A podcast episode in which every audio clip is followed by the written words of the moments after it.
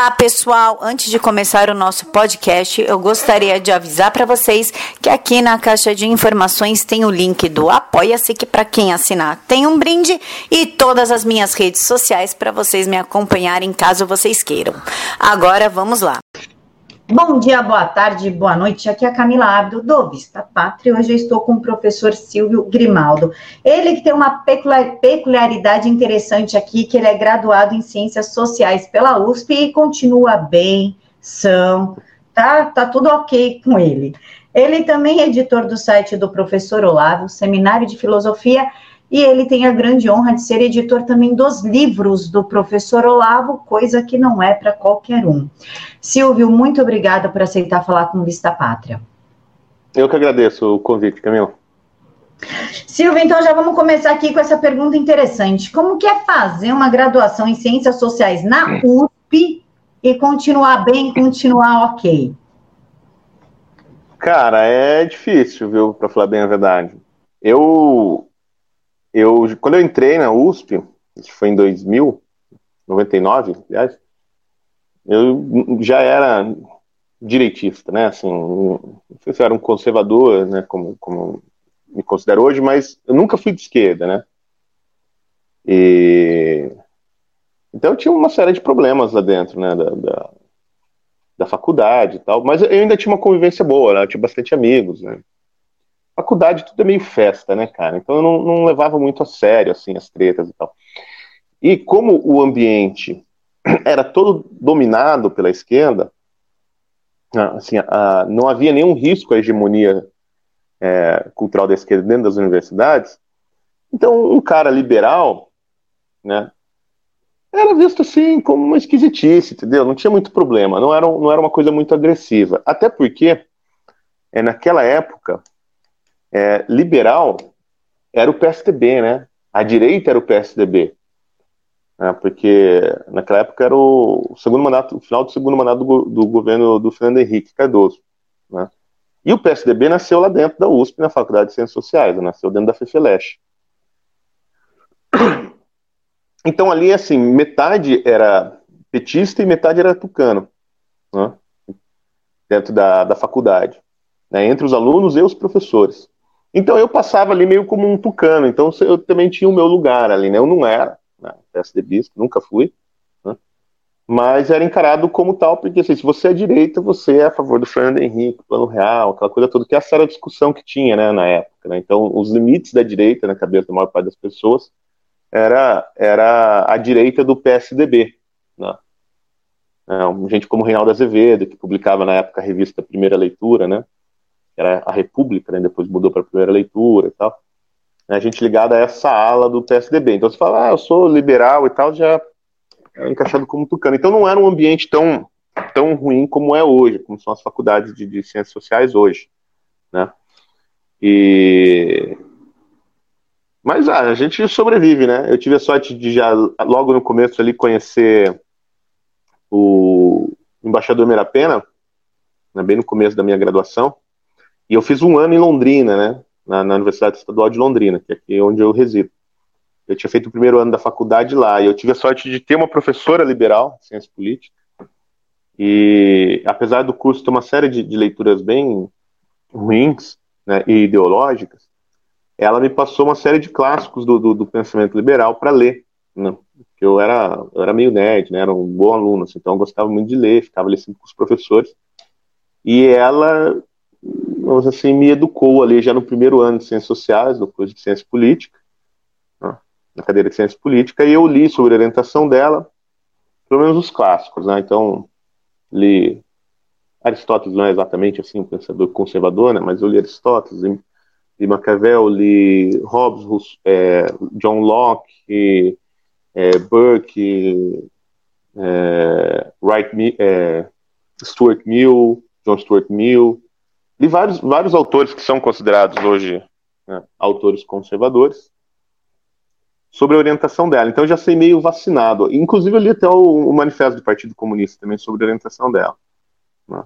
E aí quando eu cheguei na USP eu já, já sabia meus interesses, já conhecia né, um pouco da obra do, do Olavo, não conhecia muito bem, mas eu já li alguns artigos dele, já achava que era por ali mesmo que as coisas deveriam ir.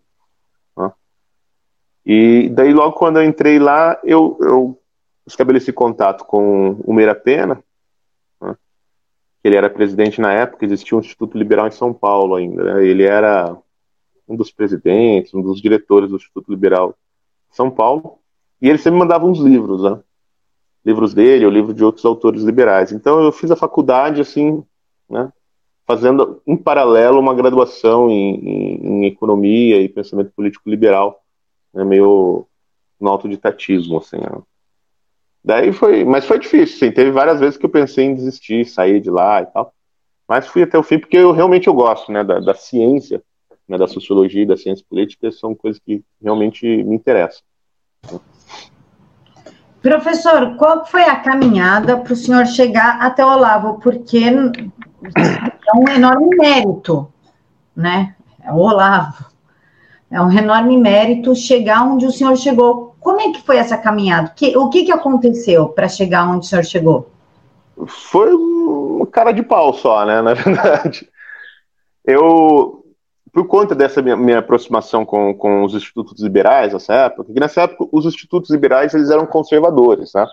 O pessoal que, toma, que cuidava dos institutos liberais, né, os liberais da velha guarda, né, o Roberto Fendi, o, Paulo, o Arthur Chagas Diniz, o, o próprio Donald Stewart Jr., né, é, e o, o, filho dele, né, eram, era tudo gente conservador, que hoje a gente chama de conservador, né, não eram esses libertários que depois foram aparecendo por aí, essa molecada meio maluquete, né, era, era tudo gente, assim, séria, né, economistas de peso, né, em geral cristãos, né, pais de família, né, tudo cabeça branca. Era outra, era, era, era outro mundo ali, né? Então eu tinha um envolvimento ali com, com, com esse pessoal do Instituto Liberal. E tinha, um, na época, um concurso, que eu não sei se mantém hoje, depois que, que essa turma nova aí, que tomou conta lá do Instituto Liberal do Rio de Janeiro, transformou numa espécie de igrejinha do Rothbard, né? uma igrejinha libertária. Né? Na época existia um concurso que era o prêmio Donald Stewart Jr., né? que era um concurso de ensaios. Né? Sempre tinha um tema, assim, né? e, e eu ganhei um desses concursos. Né? Foi um do, do, dos contemplados lá no, na terceira edição, se eu não me engano. Né?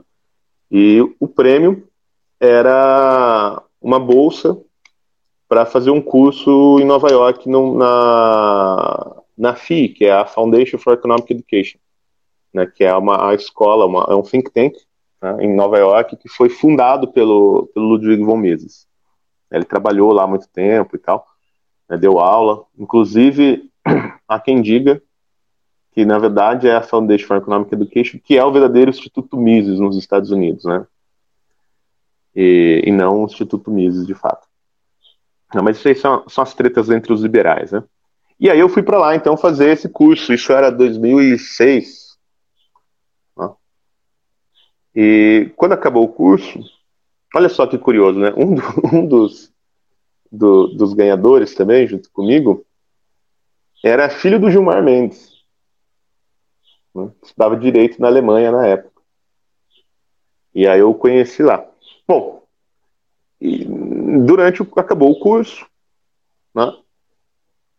Ah, eu tinha mais um tempo para ficar nos Estados Unidos ainda. Eu falei assim: ah, acho que eu vou visitar, vou tentar visitar o Olavo. Ele já morava lá, porque ele tinha se mudado para lá em 2005. E eu já era aluno dele, tinha feito os cursos dele na, na realizações de São Paulo enquanto eu estava na USP. Né? Não era um aluno muito assíduo, assim, porque eu era estudante quebrado, né? Então não tinha muita grana para ir nas aulas e tal. E aí, no Orkut, né, a, a Roxane tinha visto que eu estava nos Estados Unidos e mandou uma mensagem assim: ah, você quiser dar um pulo aqui em casa, vem nos visitar e tal, porque eu, eu bati um papo com ela, né, pela, pela internet. E, e sabe que assim, quando a pessoa te convida por educação, sabe, ah, passa em casa com a para tomar um café. Então, eu dei aquela de visitante chata e fui. Falei, ah, tá bom. Convidou, eu vou, né, cara? Porra, ir pra casa do Olavo. Aí eu saí da, de Nova York, desci até a Virgínia, né? E fui passar um final de semana lá na casa do Olavo. Mas o negócio era tão legal e tão divertido que eu fiquei oito meses. oito meses lá morando com o Olavo, né? É, estudando pra caramba, acho que nesses oito meses foi a época que eu mais estudei na minha vida. E, e aí já comecei ali a trabalhar com ele, ajudando em algumas coisas assim, práticas ali do, do dia a dia, né, da, dele, da casa dele, etc. E, e, mexendo com, com o site, ajudando na atualização do site, né, que era o olavodecarvalho.org. Né. É, porque sempre tinha pessoas que, que sempre teve problema, né, com quem administrava o site. Aí eu peguei, fiz uma, uma espécie de uma reforminha no site, entendi um pouco disso aí, né, e começamos a, a, trabalhar com isso. E aí em 2000 e aí ele começou, bom, aí ele começou a dar vários cursos nos Estados Unidos, na casa dele. E eu comecei a ajudar na organização desses cursos, gravação, documentação do curso, tudo. Em 2000 e 2008, né, ele tinha saído do, do Jornal do Brasil e estava tinha sido mandado embora né, do Jornal do Brasil por conta da, dos textos dele sobre o Foro de São Paulo. Estava escrevendo só no Diário do Comércio, mas a, a grana era muito pouca. Né, então ele precisava arrumar alguma outra coisa para poder para conseguir sobreviver lá nos Estados Unidos. Já dele estava indo para a faculdade e tal. Daí a gente pensou, pensou, grava para fazer, tinha um monte de livro para editar e tal, mas né, naquela época o mercado editorial era muito fraco. E aí surgiu a ideia de fazer o site. Né, porque eu, que, que, quando esqueci de contar uma, uma, outra coisa, né? Antes disso, a gente tinha lançado o True Outspeak, né? E foi em 2006, final de 2006. Eu estava morando lá, eu, eu, morava, eu ficava um tempo em Boston, que eu trabalhava lá, tinha alguns amigos, parentes em Boston, então eu ia para Boston, ficava um tempo lá e descia, ficava um tempo na casa do Olavo. Né? E aí, nesse período, a gente criou o True Outspeak. Ele fez um, uma série de podcasts, né, de gravações, com o Yuri Vieira, né, para um podcast que o Yuri Vieira, que acho que foi o primeiro podcast brasileiro que teve, que chamava O Garganta de Fogo. Aí o Olavo deu quatro entrevistas bem longas para o Yuri, acho que tem no YouTube, o pessoal pode procurar, o Garganta de Fogo. E ali no final ela falou assim: Ah, gostei desse negócio aqui. Se alguém montar aí um esquema para eu falar, eu faço um rádio aí toda semana. E aí eu peguei e montei. Eu, eu sabia que tinha o, o site né, do, do, Blog Talk Radio, que era um, uma plataforma nova que o cara estava lançando ali de, de, streaming ao vivo por telefone. Você ligava, né, você montava a conta, eles te davam um número de telefone. Aí você ligava para aquele número ele, e, e entrava no ar. Né? E, e aí montamos e foi um sucesso, né? O, o True E aí quando. Só que não dava dinheiro, né? Não, você não conseguia monetizar. E aí a gente pensou, pensou e chegamos à ideia de montar o um seminário né, de filosofia. O seminário começou, a gente colocava algumas gravações que o Léo fazia, muito material que ele tinha produzido né, ao longo dos anos. E aí, em 2009, se não me engano, ou no final mesmo, 2008, não lembro muito bem as datas, Aí a gente lançou o curso mesmo online, né, com aulas ao vivo todo sábado. E aí, desde então, eu tenho, tenho trabalhado com ele. Aí, de lá para cá, nós montamos as editoras, né, que, justamente para poder publicar a obra do Lavo. Né, e assim fomos, fomos né, hoje estamos aí né, com, com o site funcionando, com né, o, o seminário de filosofia, com bastante aluno, temos deixa eu ver ali, sei lá, deve ter uns 20 livros hoje do, do Olavo no mercado, só da Vide, né, sem contar o mínimo, imbecil que a, que a Record editou, né. E foi assim, foi assim que eu tenho trabalhado com ele há 13 anos. Professor, algum, quem, é, quem não gosta do Olavo, diz que o Olavo cria zumbis, que cria seitas, que cria pessoas incapazes de pensar fora daquilo que ele quer. Como é que o senhor vê essa afirmação, estando tão próximo dele e sabendo que ele tem já uma certa idade, alguns problemas de saúde, para ficar aguentando esse tipo de coisa? Como é que o senhor vê, assim, de forma panorâmica, a situação da afirmação e dele enquanto professor que está tentando reeducar as pessoas? Cara, isso aí é um cacoete da mídia, né? Só gente débil mental, tipo Rodrigo Constantino, fica repetindo essa besteira. Né? Não tem. Né, uma, uma seita é um conceito sociológico muito claro. Né? Você tem vários elementos que constituem uma seita. Nenhum desses se aplica né, ao Olavo. Talvez o de ter um líder carismático, né? que obviamente o Olavo é uma personalidade carismática. Ele não é líder de nada, né? Mas ele é uma personalidade carismática, né? Que, que agrega um monte de gente em volta dele. As pessoas querem estar com ele, querem acompanhar o seu trabalho, né? E mas uma seita, primeiro, uma seita ela tem que necessariamente ser fechada, o cara tem que ter poder total sobre a vida das pessoas, ele tem que dar ordem, elas cumprirem, elas têm que conviver juntas. Né? É assim que a seita funciona. Né? Você tem graus hierárquicos. Né? É, é, só um jeito de falar que tem um monte de gente que gosta do Olavo. Né? E uma puta inveja desses caras porque não tem ninguém que gosta deles. é, é, é, só esse o problema. Né? Então, o que acontece? O Olavo ele tem uma influência de escritor. Né? Como o Brasil ficou muito tempo sem saber o que é um intelectual, né, sem ter o convívio com o intelectual, né, um intelectual público, né, que fala coisas que as pessoas comuns entendem, é quando apareceu um cara assim, as pessoas se assustaram, não estavam mais acostumadas, não, não conseguiam imaginar que alguém podia ter essa força. E o Olavo, aí ele tem né, características que são muito singulares. Então, por exemplo, assim, ele, ele tem uma maneira de se expressar, né, ele pode estar falando né, é, dos juízos a priori do Kant, ele consegue explicar isso para as pessoas mais simples que nunca ouviram falar do assunto, né, as pessoas compreenderem. Né. Então, ele tem um, um dom para a linguagem, para transformar né, questões é, muito problemáticas e complexas em questões simples. Né não é simplificá-las, mas transformar claro o problema, né? deixar claro o que está acontecendo. Né? Ele tem um estilo, é, que pode dizer até meio barroco, né, de escrever e falar, que ele mistura muitos elementos da linguagem popular, né, a linguagem erudita. Por exemplo, uma, uma coisa que, que eu presenciei isso aí, né, ele fez o True Outspeak, o Trotsky, quando começou, era um programa bem sério, assim, ele, ele lia as notícias, comentava e tal. O Olavo sempre foi engraçado, então sempre tinha umas piadas, uns palavrões. Né? Mas ele era, era, era uma outra linguagem. E aí um dia a gente estava na casa dele, eu e o Lucas Mafaldo, é, conversando, falando sobre jornalismo, essas coisas, e aí mostramos uns vídeos do Alborguete para ele, saudoso Alborguete. Que ele conhecia um pouco, já tinha ouvido falar, mas ele nunca tinha prestado atenção no Alborguete, porque é uma figura é, exótica aqui do Paraná, né? E ele começou a ver os vídeos do Alborguete, né? Falando daquele jeito do Alborguete, aquela, aquela maneira dele se expressar. E aí o Olavo ria, ria, ria, ria. E falou assim: é isso, é isso que tem que fazer.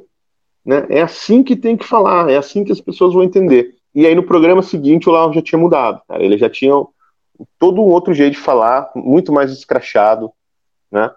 é, muito mais incisivo, assim, e, e, inspirado. E se você procurar na internet, vai achar uns dois textos do Olavo que ele fala sobre isso, que ele fala é, sobre o Alborguete, né, e essa maneira dele falar e tal. Então ele adotou isso aí no, no estilo dele, né, de rádio, né, do, do Outspeak. Mas ele sempre teve isso. Então a maneira dele falar é muito clara. E, e o Olavo, nos poucos escritores, na minha opinião, que quando você lê, você se sente mais inteligente mesmo, porque você entende as coisas. Tá? Aí você, porra, é, de fato, as coisas estão acontecendo dessa maneira. Tá? E, então, eu acho bastante natural que tem um monte de gente que goste mesmo do Olavo por conta disso. E tem uma relação de gratidão mesmo com ele. Tá? É, aí, nego pode falar que é comportamento de seita, às vezes eu né? Como o peixe não enxerga a água, eu não enxergo, não enxergo a seita onde eu estou, né? Mas o, o, os depoimentos que eu recebo de gente que nunca viu o Olavo na vida, né? nunca conversou com o Olavo, né? Só lendo os textos dele, vendo os vídeos, etc. Cara, isso é todo dia, todo dia, né? E as pessoas nas, nas situações mais pavorosas que você pode imaginar. Né? E, então, assim, o Olavo é, ele é a fábrica de Red Pill. Né? Não é que ele dá Red Pill pra galera, assim, ele é a fábrica. Né? Ele dá o coquetel de Red Pill. E aí, nego fica puto e conhece com esse papo de seita, né? Mas, cara, assim, não tem, porque, por exemplo, é, quando, quando eu fui pro, pro governo, né? O Olavo me aconselhou a não ir. E Mas eu fui, mesmo assim, né? Não fui mandado embora da seita, né? Então desobedeci uma ordem do chefe. Depois ele falou, ah, que gostaria que todos meus alunos saíssem do governo porque eu não criei o seminário de filosofia para isso, né? Mas também, quem deixou o governo dos alunos dele? Acho que foi, eu fui o único, né? E não deixei por causa disso, né? deixei por causa daquela treta toda monstra lá do MEC. Então, assim, cara, isso aí é uma viagem, né? Agora, de fato, existe um, um grupo de pessoas muito grande no Brasil, né? que gosta muito do Olavo, é grato a tudo que ele fez, né? Eu vou dar um exemplo, tudo que ele fez por mim, né, para minha vida, assim, do ponto de vista intelectual, tudo que ele me ensinou, etc. Né? E tudo que ele fez pelo país, pô. Você acha que Rodrigo Constantino estaria escrevendo na Gazeta do Povo se não fosse o trabalho do Olavo? Se fosse o trabalho do Olavo, Constantino não teria nem leitor. Acho que já não tem, né, leitor, mas não teria nenhum. Entendeu? Mas não só o Constantino, né? Temos aí o Felipe Moura Brasil também, que usou bastante o nome do professor para chegar onde chegou. Sejamos claros e Sim. sinceros. Sim. Não, esse tipo, esse tipo de gente aí que parasita a obra do Olavo, né? tem vários. Né? Tem vários. Mas eu acho assim, é, eu não fico tão, tão. É lógico que irrita, porque isso começa a atrapalhar, vamos dizer assim, é, o país, né? Mas eu não fico tão, tão bravo, então, porque eu entendo que isso assim, é, são efeitos colaterais necessários, entendeu? Porque o Olavo ele foi abrindo tantos campos, né, tantas frentes intelectuais, né, apresentando tantos autores, tantas ideias novas, fazendo muita coisa, né, participando de tantos, eventos, que é normal que tenha um, povo ali que não gosta do Olavo, mas fica ali parasitando, né, os alunos dele, né, o pessoal que gosta, que é leitor do Olavo. E aí, de vez em quando, aí vem aquela sementinha do mal. Isso aí teve várias vezes, né? Eu, eu lavo. Ah, quer dizer, eu trabalho com ele há, há 13 anos, mas eu acompanho há praticamente 20 anos. Né? Eu vi isso várias vezes acontecer. O nego vai lá, se aproxima do Olavo, aí faz um podcast com ele, um hangout, né? Faz um hangout com ele, aí fica lá emulando umas opiniões do Olavo e começa, não, mas ah, o Olavo é muito bom, mas nesse ponto aqui não é muito assim, não, mas aí, aí o negócio vira uma treta, daí o Olavo é um cretino. É a história do Lobão, por exemplo. Né? Então aconteceu com o Lobão. É justamente isso que aconteceu. O que, que era o Lobão antes de começar a fazer hangouts com o Olavo lá na época do, do impeachment? Em 2013 ele começou. Cara, ele é mais um desses adolescentes de 50 anos que fica ouvindo rock em casa. Hum? E falando para outros adolescentes de 50 anos. Isso que é o Lobão. E é o que ele voltou a ser.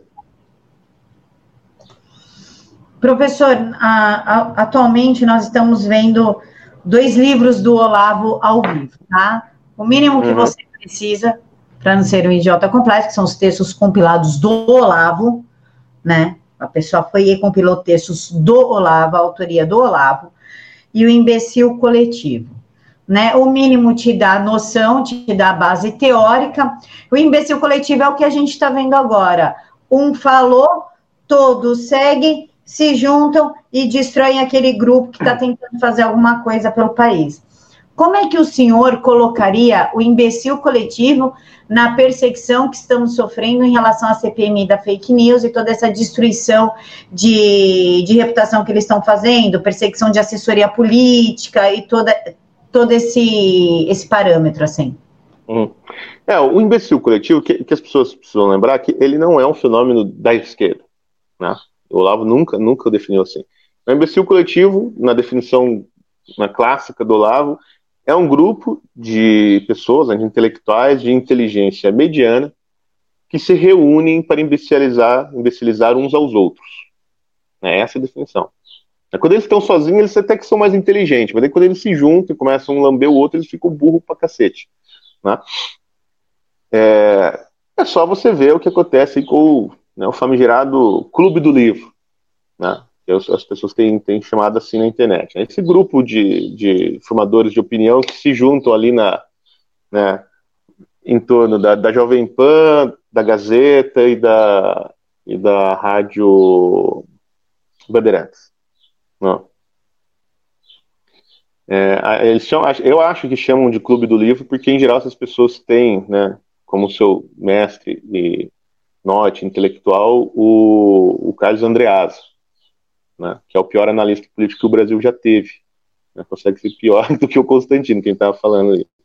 Né. O, o que acontece? São pessoas né, que têm uma inteligência mediana.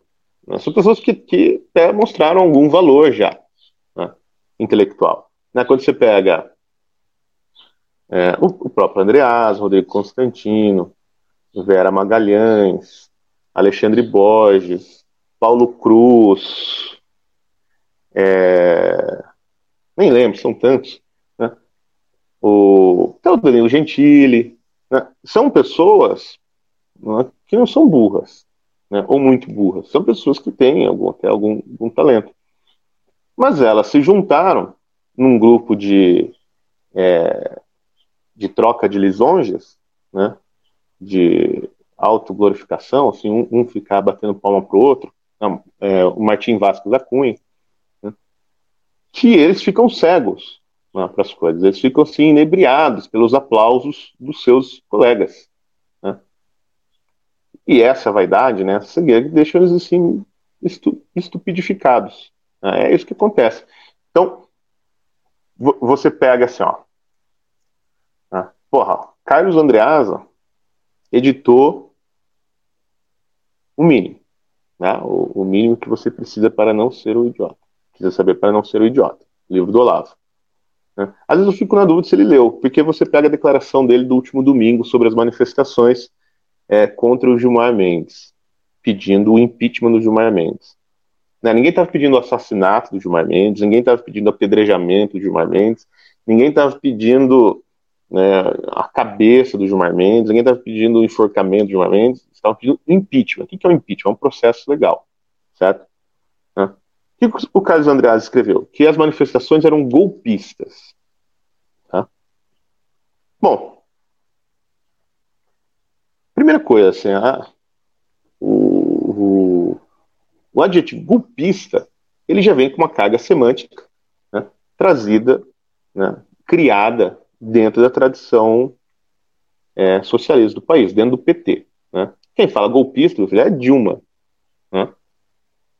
É, o pessoal lá não, não, vai, não vai ter golpe, fascistas não passarão. Né? Golpista é um termo técnico, né? é uma rotulação odiosa né, inventada pela esquerda né, para lacrar em cima, não é nem de direitista, das pessoas comuns que queriam tirar a Dilma. Então, o que, que, que eram as manifestações? Essas últimas manifestações agora de domingo, o que, que elas foram?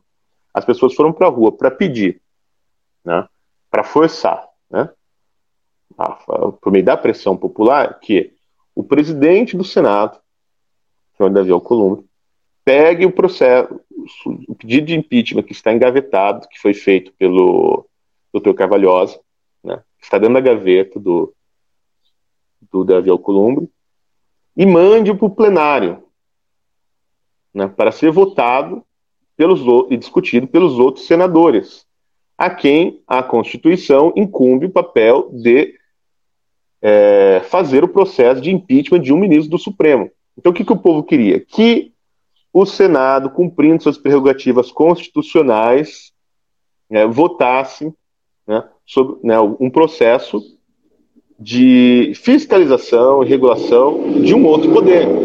Dizer, quando a gente fala que os poderes são independentes, não quer dizer que cada um faz o que quer, eles são independentes né, e são regulados e fiscalizados pelos outros dois poderes. É assim que funciona a democracia.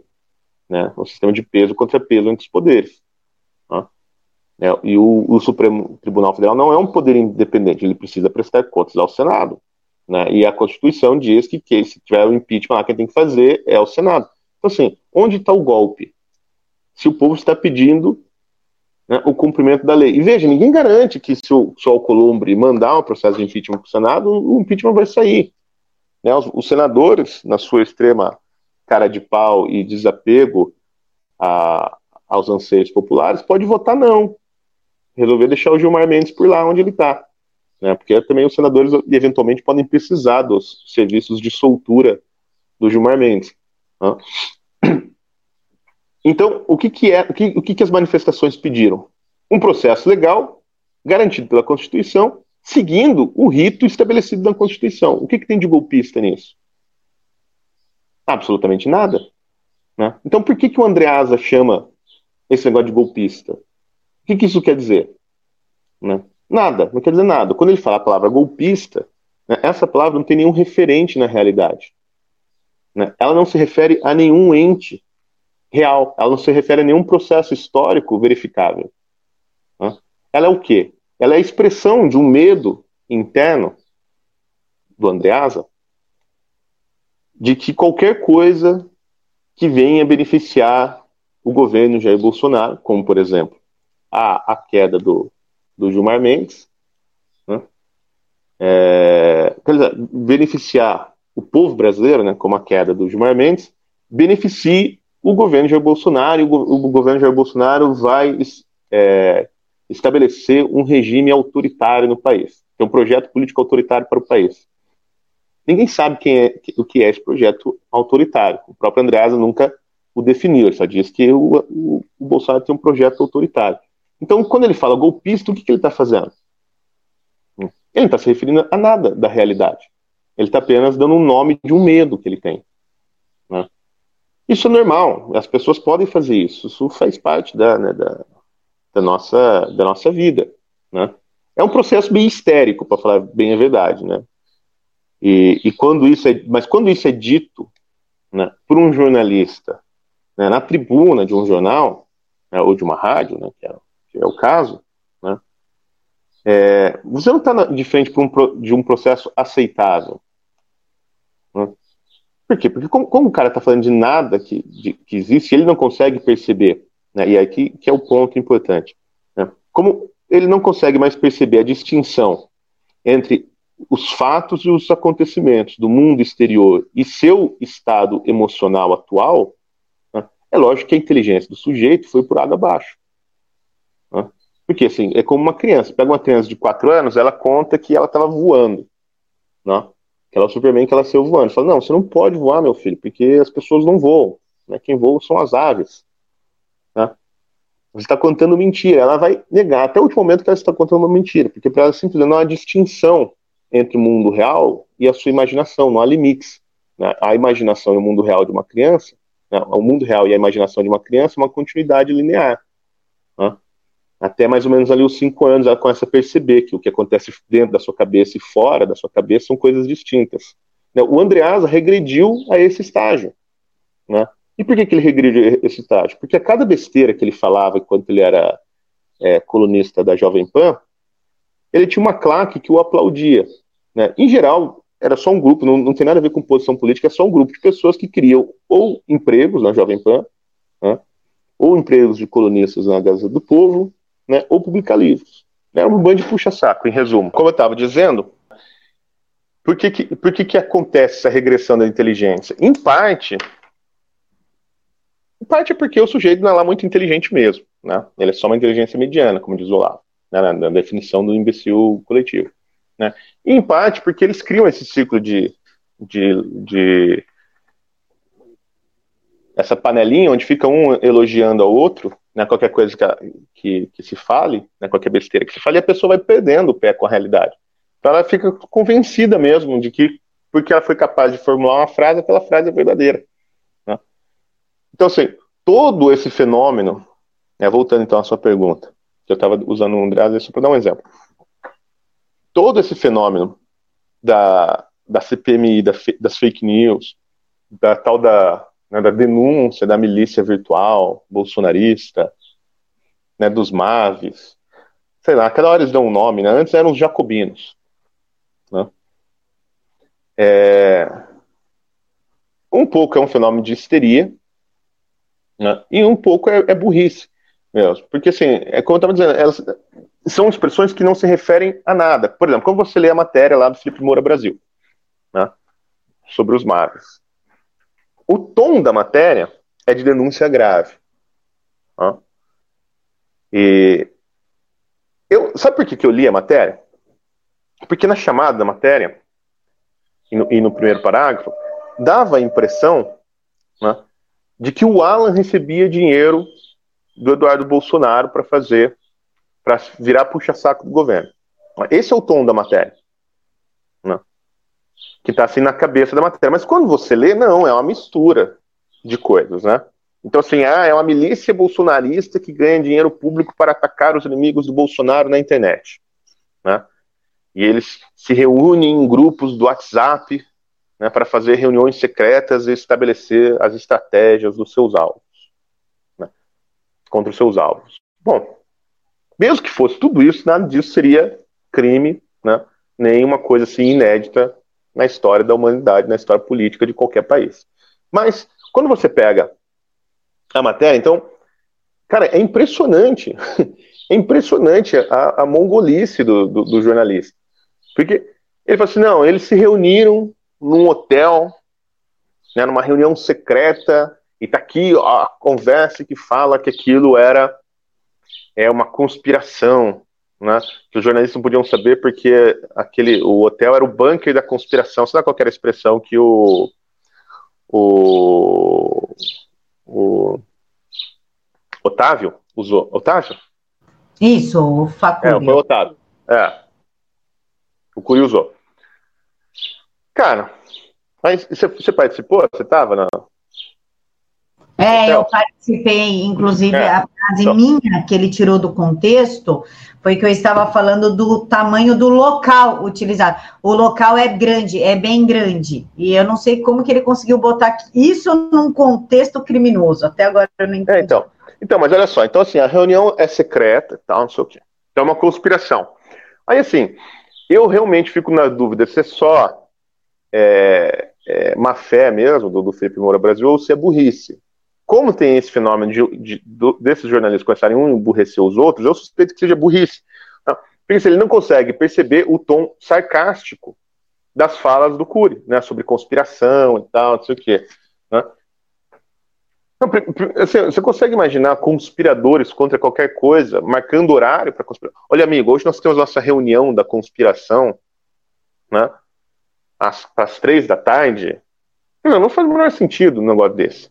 Né? É, então, assim, você, tinha, você, tinha, os, os é, um, um, tom sarcástico, como toda a direita sempre tratou esses ataques da mídia, né? Por exemplo, quando o Andreas chamou todo mundo de jacobino, o que, que foi a primeira coisa que a galera fez?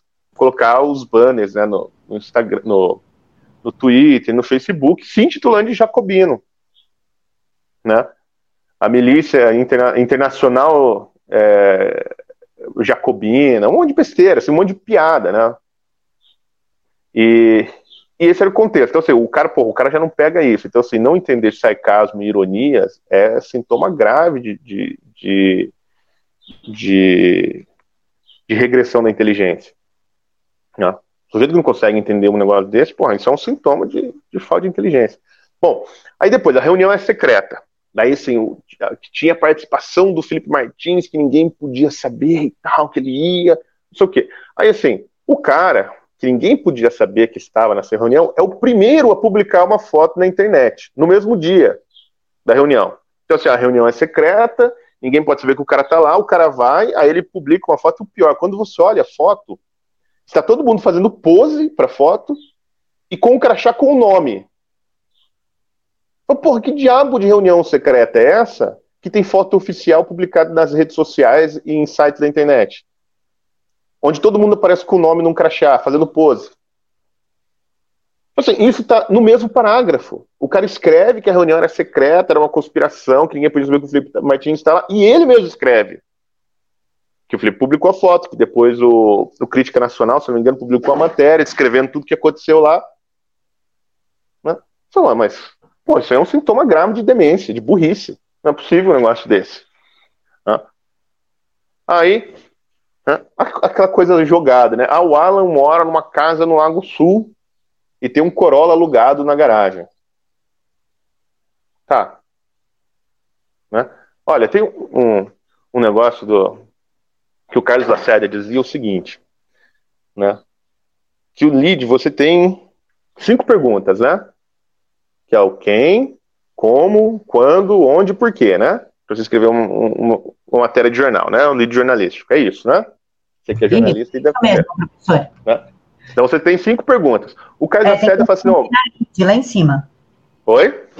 Sempre essas perguntas têm, têm que estar respondidas no primeiro Isso, parágrafo é. da matéria no texto de destaque. É, na, da pirâmide e tal, de ponta cabeça, aquela coisa toda. Né? Então, o caso da falava que mas o mais importante do lead é a sexta pergunta, que a maior parte dos jornalistas não se faz, que é, a pergunta é a seguinte: e daí? Né? Então, essa é a pergunta que o, o Felipe Brasil não fez, né? Pessoal, o, cara tem um carro alugado na garagem. E daí? Né? Você vai mostrar que esse carro foi alugado pelo Eduardo Bolsonaro? Você vai mostrar que o aluguel dele lá na mansão no Lago Sul é, é pago pelo Eduardo Bolsonaro? Não vai, fica jogado. Mas como lá no topo da matéria está falando que a milícia bolsonarista recebe dinheiro público para estar causando, o que, que fica? Ah, o cara tem um carro alugado na garagem e mora numa casa no Lago Sul. Só, porra, isso é pago com dinheiro público. Né? Enquanto o, o, o Alan tem uma empresa né, o cara é um empresário e ele vende assinaturas do site dele, do Terça Livre, e recebe para fazer o trabalho que ele, que, ele, que ele faz. Recebe dos assinantes, pô, dos caras que ouvem. Mas isso não é dito lá. Né? Assim, fica, fica uma suspeição sobre a, fonte de renda do Alan. Então, é uma puta de uma sacanagem. Né? E aí, a, a, a, toda a história. E, e nem ligaram pro cara para saber por que, que ele tem o carro alugado. Né? Eu liguei e ele me falou na hora né, porque o carro é alugado. O... E a questão do dinheiro público aparece onde? Lá embaixo na matéria, por causa de deputados estaduais. E eu não sei se o Felipe Moura Brasil sabe ou não, mas eu posso explicar aqui para ele. Deputados não fazem parte do governo. Mesmo os do PSL. Deputados estaduais não fazem parte do governo. O governo é o poder executivo. O Eduardo Bolsonaro não faz parte do governo. Né? Eu não sei o que, esses caras têm na cabeça. Né? O poder legislativo não é o governo. Então, já temos aí um outro problema, mas tudo bem, né? É entrar em muitos detalhes, assim, né? É bizantinos demais para essa gente.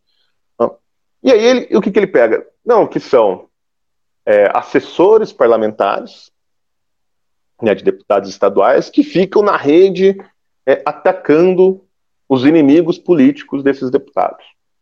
Em resumo, é isso eles recebem para isso. Seja, bom, qual que é a função de um assessor parlamentar? O cara é assessor parlamentar justamente porque ele não tem uma função muito bem definida, ele não tem entregas para fazer. Né? Claras. Quem, quem define a função dele, de maneira livre, é o deputado. Se eu quiser, né, se eu fosse deputado e quiser ter um, um, um assessor aqui na base, e eu quero que esse cara vá todo dia, de casa em casa, né, percorra a cidade inteira ao longo dos quatro anos, batendo em todas as casas, né, tocando campainha, entregando lá um santinho meu e falando, ó, oh, o deputado Silvio está lá, né, na capital, trabalhando aqui pelo bairro, qual quebra, eu posso. Se eu quiser pegar esse cara e deixar dentro do gabinete, né, recebendo só quem chega lá dentro do gabinete, né, do, do comitê, enfim, para fazer demandas e, e depois ele levar ao deputado, eu posso. Se eu quiser ter um assessor para ficar o dia inteiro na rede social respondendo as coisas que se falam no deputado, ele pode. O assessor é para isso. Tá lá, tá, tá lá no, no, em todos os estatutos, como que, que para que, que funciona o assessor, qual é o trabalho dele. Então, assim, é óbvio que defender a imagem pública de um parlamentar é função do assessor parlamentar. Né? E é óbvio que o cara ele ganha para isso. Né? Agora, o modo de fazer isso, isso é, é outro assunto, isso não entra em questão. Né? Se o cara é belicoso, se ele é um diplomata, né? Não importa né, a maneira que ele vai fazer. Ele ganha para isso, ele ganha né, justamente para defender a imagem do seu parlamentar. E às vezes a, essa defesa da imagem exige o ataque aos seus inimigos políticos. Porra, política é treta, isso que as pessoas precisam entender. Política é treta. Né? Os únicos que vêm com papo de que, ah, não, vamos é, sentar e conversar, a gente não é político. Política é conflito. É para isso que serve o parlamento. O parlamento serve justamente para as pessoas brigarem no parlamento e não saírem na porrada na rua. Né? Assim, esse é o princípio mais liberal, né? A política parlamentar é isso, ela representa os interesses dos indivíduos do parlamento, daí lá dentro do parlamento você quebra o pau, né? pela representação dos interesses individuais, de modo que as pessoas não precisem se matar na rua para defender seus interesses. Agora, quando isso acontece, as pessoas ficam meio escandalizadas, ainda ah, com dinheiro público e tal, não sei o quê. Aí a gente pode discutir se é, é certo ou errado ter tantos, tantos assessores, se a verba de gabinete não é demais, tudo isso aí pode ser discutido, isso aí, enfim, não é, não é o assunto. Né? O assunto é, assim, há uma distorção óbvia da realidade das coisas ali. Né? E aí, quando você vê isso né, acontecendo, essa matéria porca, né? por exemplo, outra coisa bizarra da matéria é quando ele publica né, lá, ele comenta o fato do, do, do Leitadas, ou do Dex, sei lá quem, né, pedir emprego pro Bolsonaro. Ela tá vendo lá, a milícia, ela não conseguiu a boquinha, mas eles estão lá pedindo, né, emprego pro Bolsonaro, né, se oferecendo para trabalhar. Bom, primeiro, primeiro que eu acho mesmo que o Dex e o, e o Leitados, que são dois perfis de, é, são dois é, pseudônimos né, da, do Twitter, é, quando eles. Eu acho que de fato que eles fariam um bom trabalho na comunicação do governo. Né? E não há nada demais eles, eles falarem isso. Mas assim, os caras estavam numa piada. O cara falou assim: ah, meu, me dá um, um Motorola com a tela quebrada né, e um, que eu faço o trabalho do, do Fábio, da Secom, muito melhor do que ele e ainda passo café. Né? Foi isso que ele falou porra, qualquer ser humano normal entende que isso é uma piada. Né? Que é a mesma coisa assim, porra, esse cara aí eu bato nele com a mão nas costas. Né? Isso aí é bolinho. Né? O que, ele tá fazendo? Ele tá fazendo uma crítica ao trabalho da segurança, ele não tá pedindo emprego, porra. Né? Qualquer nego entende isso é uma piada, menos o Felipe Moura Brasil e os caras que leem a matéria, né? que precisam desesperadamente se agarrar nessa narrativa. Né? Então, o que acontece? É lógico que quando eles se agarram a isso, né, perceber, não tem como não perceber que o negócio é todo um engodo, né? Então, eles, eles têm que viver numa bolha de auto-engano. E, é, e é óbvio que o auto-engano emburrece. Né? Porque, assim, existe um mecanismo mesmo, eu não vou explicar aqui, mas o, o mecanismo é a, o mecanismo né, é a dissonância cognitiva. O cara tá vendo que o, que o negócio está errado, ele tá vendo que aquilo é um grande engodo, e ele continua falando aquilo como se aquilo fosse verdade. Né? O cérebro do cara entra em parafuso e trava. Né? Então, é, é, existe um mecanismo de autoemburrecimento voluntário, que é justamente esse. O único sujeito que saiu limpo dessa história foi Augusto Nunes, que se limpou. Falou, cara, eu não vou participar dessa palhaçada, eu não li a matéria, não vou nem comentar. É, preferiu não, não mexer com isso. Todos aqueles outros jornalistas, então, eles ficam tratando disso como se fosse uma realidade. Eles tratam disso como se fosse né, é, a máfia do petrolão descoberta pela Lava Jato. Né, que você tem chefe, que você tem planilhas de pagamento, né, que você tem codinomes, etc. Mas não tem nada. O objeto que eles estão apontando simplesmente não existe. Só existe como é, expressão de estados emocionais. Não existe como realidade. Então, assim, o que acontece? E isso alimentou lá a CPMI das, das fake news, né? Essa matéria. Foi feita lá de maneira redondinha pro, pro Rui Falcão pegar né, e listar as pessoas que estão ali e convocar para a CPMI. Achando que isso ia dar uma enquadrada na galera, né, que o, o pessoal ia ficar com medo. Né? Aí foi o Alan lá, jogou uma bomba atômica na CPMI, né? fez todo mundo de trouxa, fez todo mundo passar vergonha, né? principalmente o Rui Falcão e um certo bosta, todo mundo ficou passando vergonha ali com o Alan. Né? E agora o que, que vão fazer? Bom, agora eles vão parar com as convocações, estão achando melhor só fazer convites mesmo. Né? A própria esquerda ficou puta da vida, né? Viu o, o, o Demore lá do, do Intercept falar que, pô, onde vocês estão com a cabeça, dá palanque para esses caras, eles comeram a esquerda, né, que pessoal despreparado, etc. Sim, ele uma pessoa lustra na esquerda, né? Assim, não tem um deputado ali capaz de debater com nenhum desses caras da milícia. Né? Vai levar um cara desse na CPMI para quê? Para passar vergonha, para ser engolido. Né? Mas eles não sabiam disso? Não, por quê? Porque eles vivem numa bolha de autoilusão, eles não estão prestando atenção no que está acontecendo. Né? Então, assim, o que está acontecendo com o jornalismo brasileiro? Né? O que aconteceu já? Ele está sofrendo dessa doença é, da linguagem que perdeu o seu referente. Né? É uma linguagem que não que trabalha, usa símbolos, né? que não se articulam mais com a realidade, não expressa mais nada. São só palavras vazias, são só clichês. Né? É... Então, você pega assim, ó, hoje o Rodrigo Constantino escreveu um texto dizendo que as, as velhinhas do WhatsApp são um, um risco para a democracia, que elas não deviam sair de casa para as manifestações, que era melhor que elas fossem no bingo ou na quermesse. Fala que isso é uma análise sociológica, aliás, o que me, muito me ofende. Né? Cara, o que, que, que, dizer exatamente com isso? Né? O que, que é a democracia? Se não as pessoas conversando entre si, expressando seus anseios e apresentando aos políticos que os representam. Democracia é isso. A democracia não são institui instituições funcionando. Não. Democracia é, é né, o controle popular das instituições. Isso é democracia. Né? Agora, o que, que ele está sugerindo? Que para o bem da democracia é melhor que as pessoas não discutam política e não tente controlar as instituições. Sim.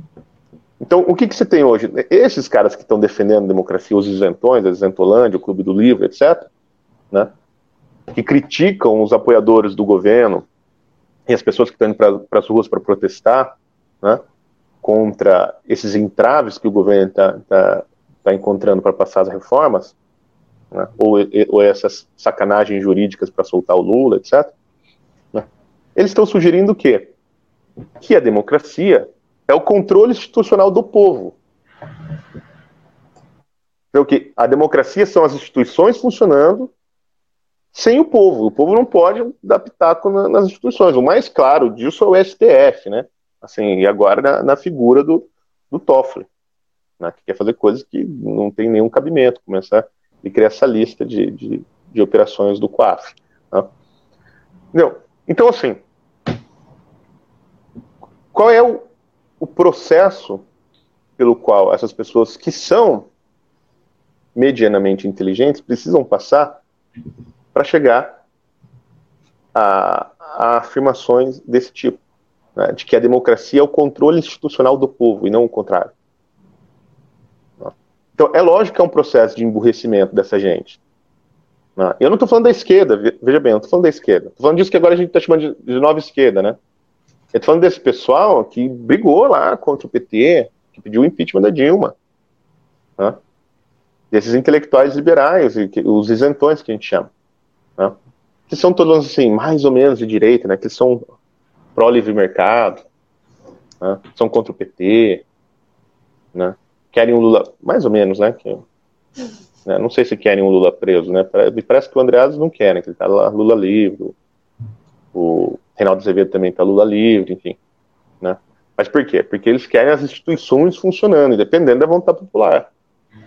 Né? Então, assim, esse processo, né, o imbecil coletivo, que o Olavo falou lá atrás, né, ele não é monopólio da esquerda. Ele veio como uma bomba atômica na direita, sobretudo, vamos dizer assim, na centro-direita, né, e dizimou com a inteligência desse povo. Né? Então, hoje no Brasil, eu acho que o problema nem é mais assim as ideias conservadoras, as ideias esquerdistas, uma disputa ideológica entre correntes é, diversas, etc. Né? O problema é o seguinte: o que as pessoas falam né, na mídia e passam para a população não tem mais respaldo da realidade. Então, assim, o jornalismo que é né, responsável por informar as pessoas do que está acontecendo só sabe falar de sombras, Sim. de fantasmagorias, senão não fala mais de realidade. E fala assim, como você vai construir um debate público né, em cima dessas bases? Tá? Então, assim, você teve uma, uma destruição da linguagem pública brasileira. O que as pessoas estão discutindo na mídia, na grande mídia, não faz o menor, menor sentido. Né? Qual o problema? Existem grupos de pessoas, de intelectuais, que estão discutindo as coisas com seriedade, num outro nível, e articulando né, é, símbolos da experiência que fazem sentido, que se referem a coisas reais do mundo. Né? Só que o que acontece? Esse trabalho dessa gente não consegue chegar no povão. Entendeu? Por quê? Porque essas ideias não se espalham pela mídia, porque a mídia não está interessada no que esses caras estão falando. Né? Então, o que, que, você tem? Só que, por outro lado, você tem o povo, que embora não tenha a linguagem adequada para expressar o que vê, porque o trabalho né, artístico, intelectual, etc., é, não chega ao povo, então ele não consegue ter os instrumentos para expressar a sua experiência, ele consegue expressar uma rejeição. Né? Porque quando um jornalista, Rede Globo, etc., Fátima Bernardes, fala alguma coisa, o povo olha e fala, cara, não é isso. Isso está errado, não é assim. Não sei o que é. Não sei dizer como é que é, mas isso é mentira. Isso é falso. Né? O caso da dona Regina, acho que é o, o clássico. Né? Lembra da dona Regina lá na. Sei lá que programa, no programa da Globo, que eles estavam discutindo o negócio do, do homem pelado lá com as crianças? Todo mundo querendo dar a entender que colocar um homem pelado né, na frente de um monte de crianças não é um problema. Né? A dona Regina fala: não, isso aí não tá certo, né? Isso é ofensivo para as pessoas.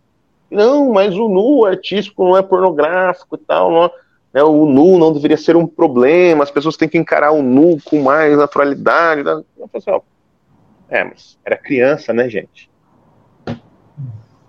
A dona Regina não sabia ali expressar exatamente o que, mas você via que a versão dela assim, e a percepção dela de que aquilo era um absurdo é muito clara. Né? Então, assim, o jornalismo, né, a, a, a imprensa em geral, que de, deveria traduzir o trabalho do, dos produtores de alta cultura, né, dos intelectuais, em expressão verbal, né, deveria se apropriar desse conteúdo que é produzido pelos grandes escritores, filósofos, etc., deveria transformar isso né, em, em, índices da, da, da, expressão corrente, popular, né, não consegue fazer, porque eles só estão falando de medos que eles têm. Estão tudo, é como se fosse um bando de, de histérico no manicômio, né, acreditando nas palavras que dizem. Né. Você fala dragão e esse quase fica com medo porque você ouviu a palavra dragão que você mesmo falou. Fala, porra, tem dragão aqui. É assim que os jornalistas estão. A nossa sorte é que, por, por algum milagre qualquer do Espírito Santo, a população não cai nessa, a população se livrou disso. Então eles não conseguem mais é, acreditar no que a imprensa fala. É uma rejeição enorme, uma completa um desligamento entre a oligarquia né, e o povo. A oligarquia é formada assim, por imprensa, políticos tradicionais, é, empresários que fazem negócio com o governo, artistas que vivem dinheiro público, etc. Né, aquele monte de gente que vive do erário de alguma maneira, direta ou indireta. Eles perderam né, o contato com o povo. E aí, o povo não consegue mais falar o que vê, mas sabe rejeitar. Fala, não, mas isso que você está falando não é verdade. Isso eu não acredito. Por isso que essa, esses perfis das redes sociais têm feito tanto sucesso. Né? Porque você pega, sei lá, um, um, o perfil do. Quem, do, do Leandro Russo, né? ele tem mais seguidor do que o valor econômico inteiro. Né? Por quê? Porque quando ele fala, as pessoas entendem e percebem, porra, é, o que esse cara está falando aí é o que eu vejo. Né? Então, e eu sou um exemplo, tem vários outros. Né? Você, você quer saber o que está se passando no, jurídico, você vai lá e você lê o, o, o Twitter, né, o Facebook da, da doutora Ludmilla, da doutora Ludmilla Grilo, juíza. Ó, que ela sabe que ela está falando de coisas que estão acontecendo no mundo real. E a imprensa vem cada dia mais perdendo credibilidade por conta dessas besteiras que eles estão fazendo, aí de CPMI da fake news, ficar falando de milícia, esse monte de coisa. Professor, eu fiz umas anotações do que o senhor falou, algumas, muitas anotações que o senhor está aqui atrás. Então, é, para a gente finalizar, e aí eu queria uma boa explicação, se o senhor puder dar, o seguinte. Então, a, atualmente, nós estamos vivendo no, com um, tipo de jornalismo em que eles preferem acreditar na narrativa do que na realidade. Eles se pegam a narrativa e escondem a realidade dos fatos, né? A narrativa é muito mais interessante, tipo blogueiros de achar, oh meu Deus, bunkers do ódio, enfim, a narrativa fica meio hollywoodiana, então produz clique, produz venda. Isso se dá, não sei se tem relação, ao ensino Paulo Freire que nós tivemos, que é um ensino totalmente deficitário, que emburrece a pessoa. Então, a pessoa vê a forma e percebe a palavra. Isso o, o professor Caio Peroso, se não me engano, explicou ontem. Professora, a pessoa ouve tijolo e vê aquilo como uma forma de revolução, na verdade, não vê aquilo como um objeto. Então, para resumir, quando pessoas do nível Andreasa, Constantino, Felipe Moura Brasil, que são pessoas que tiveram uma base de estudo fenomenal, desde a infância, são pessoas que vieram de um berço, de um âmbito cultural extremamente estruturado, a gente pode colocar em qual ponto? Falta de caráter, falta de referência. Paulo Freire realmente entrou na cabecinha dessas pessoas e apagou alguma coisa lá dentro em algum momento da vida. Dissonância cognitiva, ingenuidade, falta de caráter, ou resume-se tudo em inveja de você estar tá fazendo dinheiro, tá conseguindo uma fama que eu não estou conseguindo? Onde que se encaixaria essa, essas pessoas, afinal? Principalmente as que batem no professor, não fazem o que o professor faz, mas vai lá e bate no professor. Como, qual o espectro que entra essas pessoas? Ah, é difícil, né? Enquadrar todo mundo numa, numa causa única ou numa única motivação, né? Acho que tem várias. Eu acho que para muita gente o, o, o espaço que o Olavo ocupa na, na, na, opinião pública, na formação da opinião pública, é inaceitável e dói, entendeu? Né, eu sei que tem gente assim que, né, quando vê que tá, tá vendendo o filme do Josias Teófilo, no Jardim das Aflições, no camelódromo, eu sei que o cara, né, ele chora encostado na parede do banheiro. Né, é inaceitável para o sujeito, né, o Olavo ocupar todo esse espaço. Por quê, cara? O Olavo, ele é um fenômeno mesmo, da, assim, uma coisa a ser estudada, entendeu? Ele é muito grande, ele ocupa um espaço enorme em várias áreas. Né? É... E as pessoas têm uma necessidade de rivalizar com Olavo. Eu não sei por que o cara entrou nesse negócio de opinião pública, ele já tem que demonstrar lá que ele não tem nada a ver com o Olavo, ou, ah, o Olavo até que é legal, mas eu sou limpinho. Tá? Então, o, o, tamanho do Olavo incomoda. Tá? Porque toda essa gente sabe que dificilmente chegará a ter o peso, a influência, a clareza, né, o brilhantismo, etc., do que o Olavo tem. Né? Falar com as pessoas né, do povão. Né? Se você pegar, cara, o que tem de relatos, tem, né, o, o, meu carteiro aqui é fã do Olavo, cara, ele chega aqui, né, trazendo coisas, às vezes tem pacotes que, que o Olavo compra e manda entregar aqui em casa, né, de livros, é, e o cara perguntou, pô, mas esse Olavo aqui, ele é aquele cara lá da, da internet? Eu falei, é, cara. Pô, ele mora aqui? Falei, não, ele mora nos Estados Unidos, né? Mas ele, às vezes, ele manda as coisas para cá. Pô, eu sou fã dele. Ele começou a mostrar o, o celular dele, assim, nos grupos do correio, que ele fica mandando vídeo do Olavo e tal. Cara, não, as pessoas querem ver. Então você vai falar, pô, o carteira é mesmo da feita? Né? Então as pessoas querem ver o que o Olavo tá falando, porque elas percebem de alguma maneira que o que ele está falando faz sentido. Você acha que alguém chega em casa, Camila, né, do trabalho, cansado, fala, ah, deixa eu abrir aqui o, o computador, aqui o Twitter, para ver o comentário da Vera Magalhães? Lógico que não. Você acha que alguém faz isso, cara? Não. Não, quando que você vê? Quando você tá né, no Twitter, daí você vê que alguém retweetou alguma coisa dela zoando ela. Aí você fala, ah, deixa eu ver a besteira que ela falou. Aí você clica lá e lê. Né? Ou quando você está preso no trânsito ouvindo é, a Jovem Pan, e aí você tem que ouvir as besteiras que ela fala, porque senão se mudar para outra estação só tem música sertaneja. Tá? Entendeu? Aí você fica, agora assim, por escolha própria, alguém vai atrás, compartilha o negócio dessa gente. Não tô falando dela, mas diz que vários outros. Né? Ninguém faz isso. Né? Ou uma parcela muito pouca, assim, de, de, de pessoas lá do, do Leblon, entendeu? Mas as pessoas normais não fazem isso. Né? Então, esse peso, esse espaço que o Olavo ocupa é um, é um, é um peso para essa gente. Né? Então, precisa destruir a imagem do Olavo, lógico. Né? Que daí, porra, daí o Olavo saindo abre espaço para uma galera, né? ficar brincando aí de formador de opinião. Né? Então, o tesão né, para ver o nome impresso é muito grande. Isso aí, o, o Nelson Rodrigues falava, né? Nas, nas confissões dele, ele conta como assim, ele foi cada vez apelando mais nas peças dele, nas peças de teatro, porque ele está viciado né, nesse tesão de ver o nome impresso, né, o nome dele impresso nos cartazes do teatro, nos jornais, etc. Né? Então ele fala assim, o que ele fala, ele fala, o que aconteceu? Eu me tornei escravo do público, né? Isso, cara, isso acontece, é uma vaidade, né? Os caras querem estar lá como formador de opinião, etc, né? Querem ser. No final, vocês falam que o Olavo é, é guru, mas todo mundo queria ser a porra do guru, né? O líder das massas. Né? E, mas eu acho que há uma queda mesmo da inteligência desses opinadores de mídia hoje. Eu acho que eles estão ficando burros. Eu acho que eles não eram, né? É, você, o próprio Reinaldo Azevedo, ele escreveu análises brilhantes né? sobre o PT na época, sobre o Foro de São Paulo. Cara, o que, que ele fez? Ele virou um empregadinho do Aécio. Né? O, cara, o cara destruiu a carreira dele para ficar defendendo o Aécio Neves. Né? E ele foi emburrecendo. Você olha, se, o Reinaldo Azevedo virou uma. Parece um, um, personagem do, do South Park, né? Ele virou um, um sujeito assim, grotesco, bizarro, até de olhar para a cara dele. Né? Parece um clown. Né?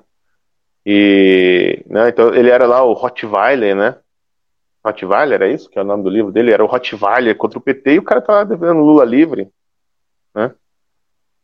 né? Cadê o Queiroz, Marielle, não sei o que, essas besteiras. Então há, uma, há, há evidentemente uma regressão da, da, inteligência na causa disso aí tudo, né? É, causado por um fenômeno típico brasileiro que é o fenômeno identificado pelo Olavo do imbecil coletivo. O imbecil coletivo não morreu. Né? É... Eu acho que eu, malcaratismo, eu não sei dizer, porque é difícil quando você vê assim coisas tão graves quanto essas, né? Isso que eu estava falando do, da reunião secreta lá, a matéria do, do Felipe Moura Brasil, esse negócio de falar que as, as manifestações são golpistas quando elas estão pedindo um processo democrático de impeachment, né? é, a ser votado pelo Senado. Já, pô, será que alguém tem a cara de pau de forçar de maneira tão grande a análise assim, né, a descrição das coisas, né, só, na, só na má intenção? Eu acho que é um fenômeno grave de burrice mesmo, assim, de, de estupidez. Né?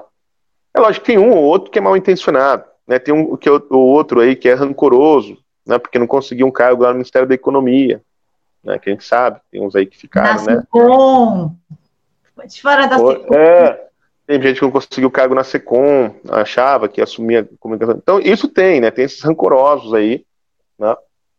É, tem as, vamos dizer assim, as viúvas do, do Amoedo, né? Mas, e tem, né, o vil metal, como sempre, né? Tem o vil metal. Né? Tem gente que sabe que precisa, vamos dizer assim, é, adequar as suas opiniões para estar no meio jornalístico e receber lá o seu ordenado no final do mês, etc. Então precisa ter as, as opiniões adequadas, não é nem exatamente ao chefe, mas ao grupo né, de jornalistas que batem palma para eles. Né? Então, de jornalistas, é, analistas de mídia, etc. Então, eu acho assim, não, não tem uma causa, é a causa sem a causa é, porra, é é a, assim, a, é a cultura brasileira que está na lona, né? No final das contas. É, até assim, a educação uh, pode ser também um processo lá, né, que veio da educação dessa gente, né, lá, lá de trás, né, então teve uma alfabetização mal, mal formada, daí é difícil de, de, analisar. Mas em geral você vê assim, que são pessoas que, que foram alfabetizadas, que escrevem com, com propriedade até, alguns, né, outros não, mas alguns escrevem bem, têm domínio até, assim, razoável da língua, né, é, sabem interpretar texto, só que de repente começam a entrar num, num, num buraco. Né? É, é um fenômeno esquisito, né? Infeliz, é triste que isso aconteça, né? No Brasil, justamente agora que a gente precisa de gente dizendo o que está acontecendo né? para as pessoas. Eu tenho uma entrevista muito boa com o Matheus, presidente do Instituto Borborema, e ele explica o encolhimento do QI do brasileiro.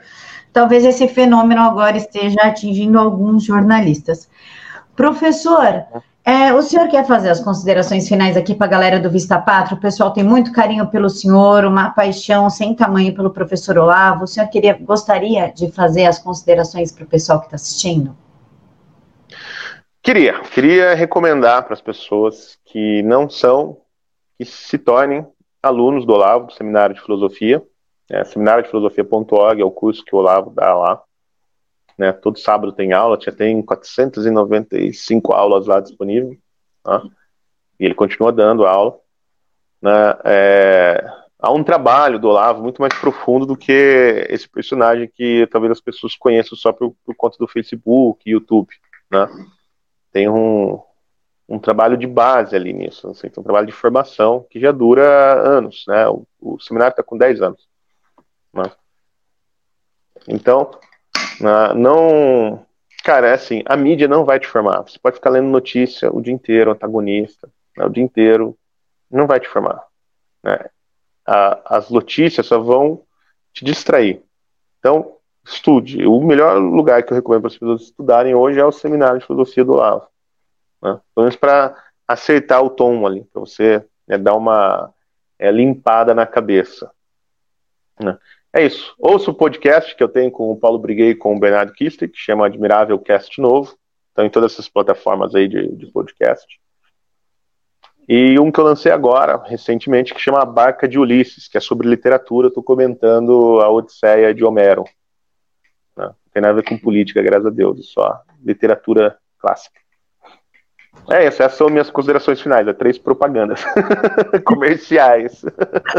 Mas ó, os links, pessoal, tá tudo aqui na caixa de informações, o professor vai me passar. Ah.